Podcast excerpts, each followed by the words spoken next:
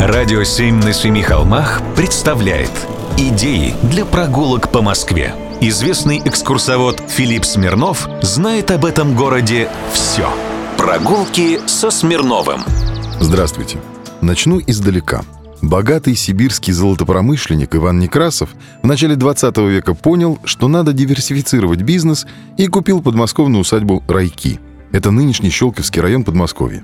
Построил он там, по проектам великих архитекторов периода модерна, Кекушева, Клейна и других, несколько дач.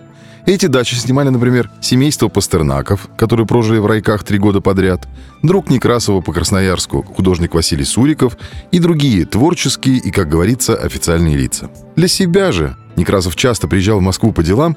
В Хлебном переулке Некрасов построил удивительный дом.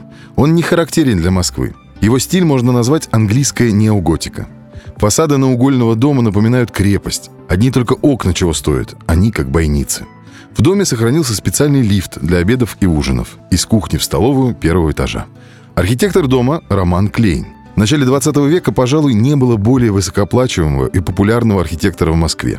Кстати, любопытная деталь. Первый торговый центр нашей столицы, магазин «Мюр» и «Мерилис», был построен именно этим архитектором в британском стиле, и в нем же открылся первый в Москве лифт для посетителей.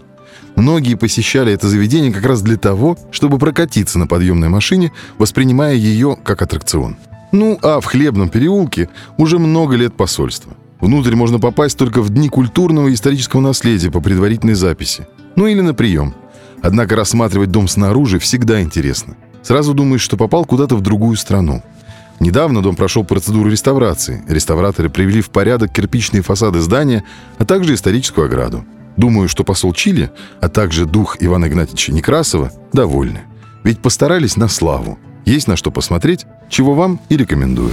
Прогулки со Смирновым. Читайте на сайте radio7.ru. Слушайте каждые пятницу, субботу и воскресенье в эфире «Радио 7» на Семи холмах.